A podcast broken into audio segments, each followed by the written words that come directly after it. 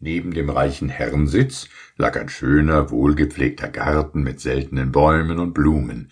Die Gäste des Hauses sprachen oft ihr Entzücken darüber aus.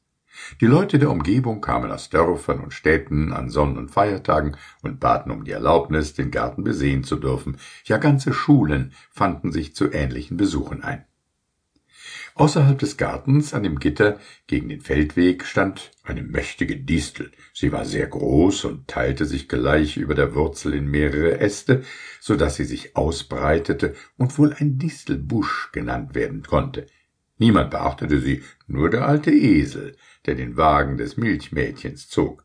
Er machte einen langen Hals nach der Distel und sagte Du bist schön, ich möchte dich fressen. Aber die Stränge waren nicht lang genug, und der Esel konnte die Distel nicht erreichen, nicht fressen. Im Herrenhause war große Gesellschaft, hochadlige Verwandte.